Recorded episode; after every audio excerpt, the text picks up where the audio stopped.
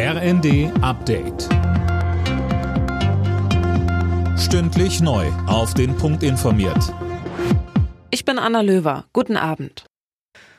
Deutschlands Fußballkaiser Franz Beckenbauer ist tot. Er starb im Alter von 78 Jahren. Das hat der DFB mitgeteilt.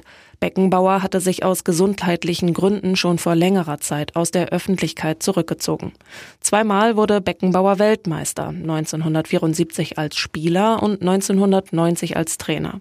2006 holte er die Fußball-Weltmeisterschaft nach Deutschland und galt als Macher des Sommermärchens.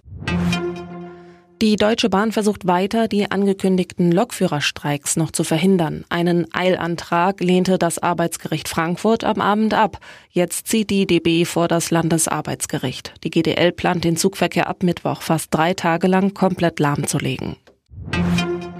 In ganz Deutschland haben die Proteste der Landwirte für massive Probleme auf den Straßen gesorgt. Mit Trägerkonvois in Städten und Blockaden an Autobahnauffahrten demonstrierten sie gegen die geplanten Subventionskürzungen beim Agrardiesel.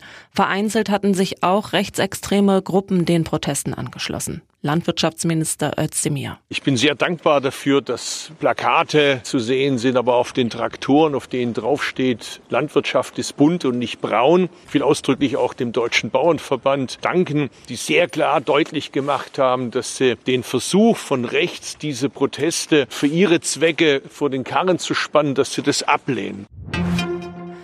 Im Prozess um den Angriff auf ein ZDF-Team sind vier Angeklagte zu jeweils zwei Jahren auf Bewährung verurteilt worden. Außerdem müssen sie eine Geldstrafe zahlen. Die Angeklagten hatten bei einer Corona-Demo in Berlin das Heute-Show-Team mit Metallstangen und Fäusten attackiert.